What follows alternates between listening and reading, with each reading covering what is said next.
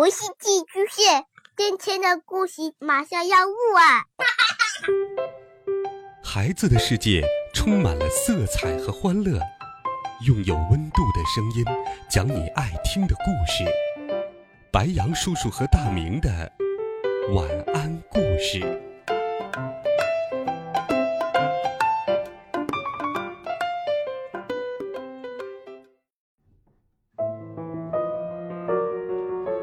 小朋友们、同学们，大家好，欢迎收听白羊叔叔讲故事。今天，白羊叔叔继续给你准备了《神探猫破案冒险集》的好听故事，一起来听《香肠失踪谜案》第八集《老鼠与鳄鱼》。四只猫咪小心翼翼地打量起了他们面前的这个破洞。乍看之下，洞口处的管道很是宽敞，它们中的任何一个都能轻松进入。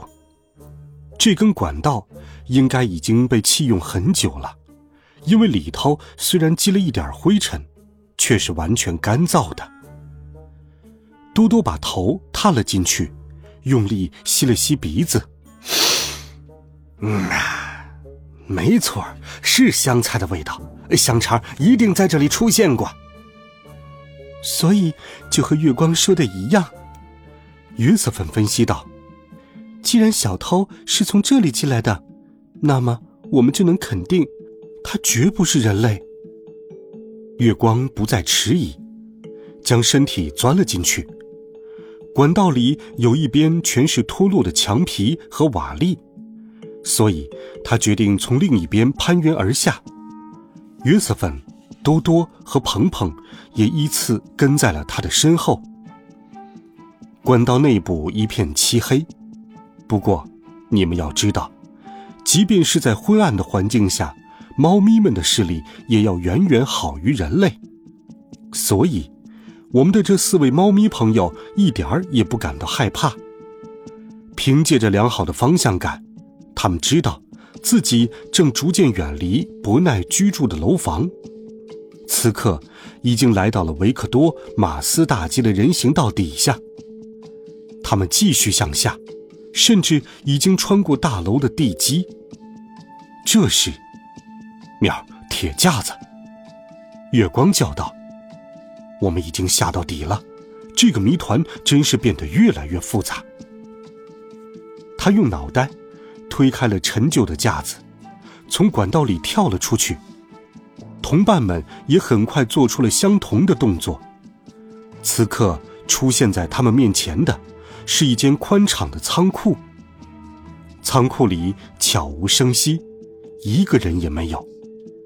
月光只是闻了那么几下，就立刻认出了他们所处的地方，因为他闻到了面粉的气味。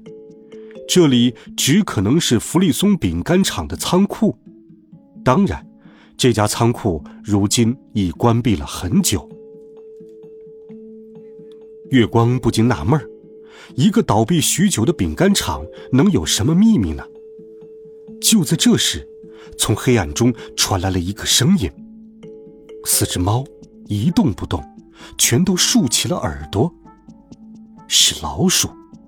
而且，从声音判断，应该至少有几十只老鼠那么多。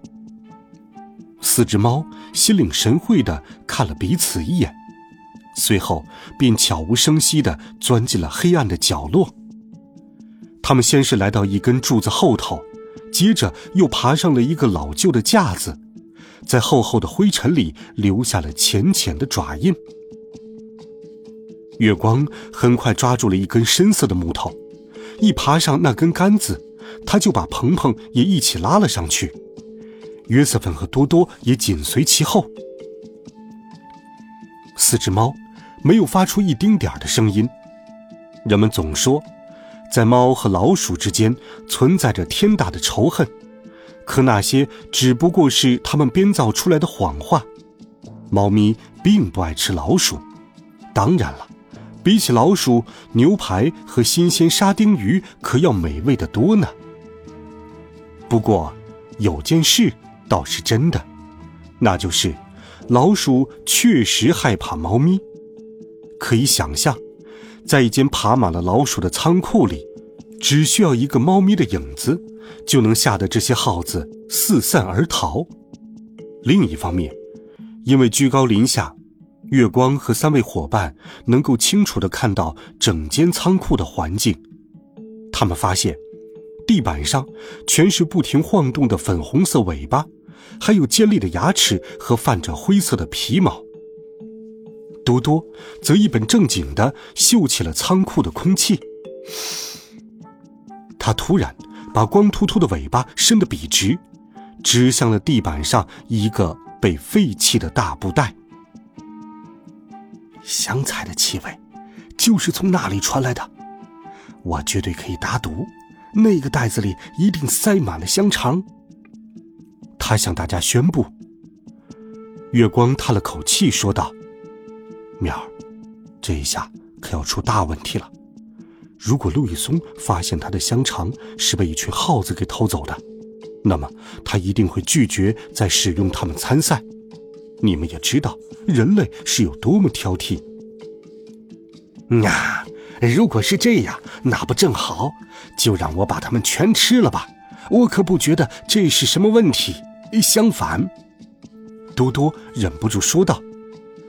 马赛猫正要往下说，可就在这时，他发现有三只老鼠正向那个布袋靠近。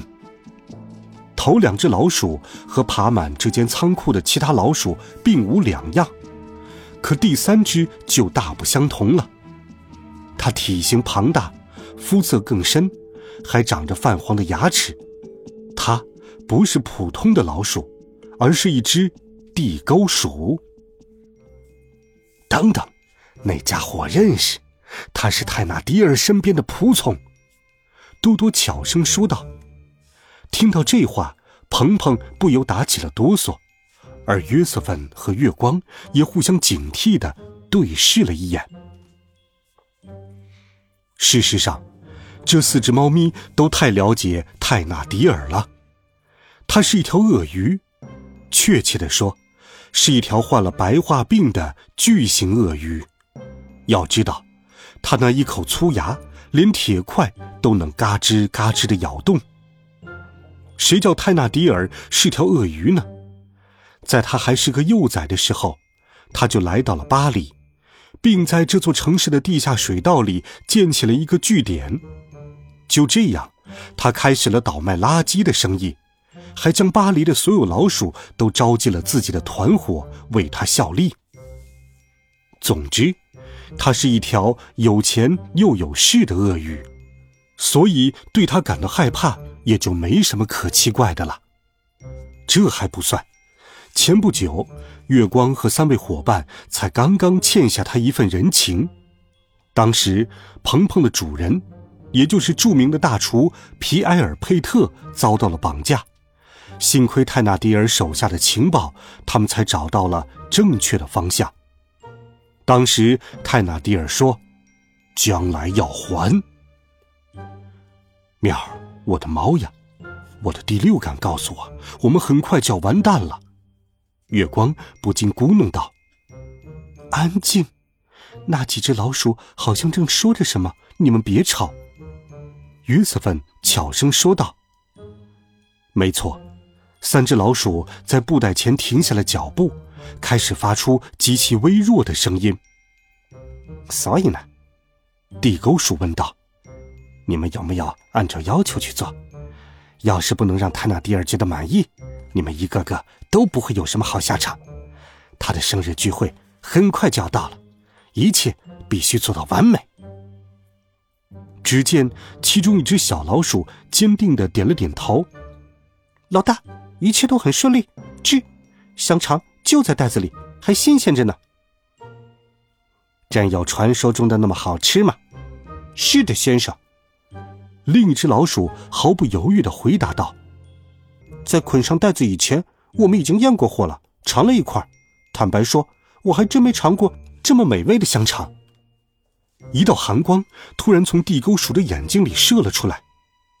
所以你们已经吃过了。是的，先生，还有好多好多呢。啊，蠢蛋！地沟鼠一边厉声呵斥，一边用爪子在他脑袋上狠狠敲了一下。要是让泰纳迪尔发现，你的胡须可就保不住了。哼！要不是我大发慈悲，你们不知道已经陷入什么样的麻烦中了。好好感谢我吧，别再给我惹麻烦了。赶紧把东西送到塞纳河边第二十七号仓库，都听明白了吗？好了，孩子们，这一集神探猫的故事，白羊叔叔就给你讲到这里。温暖讲述，为爱发声，我们明天见，晚安，好梦。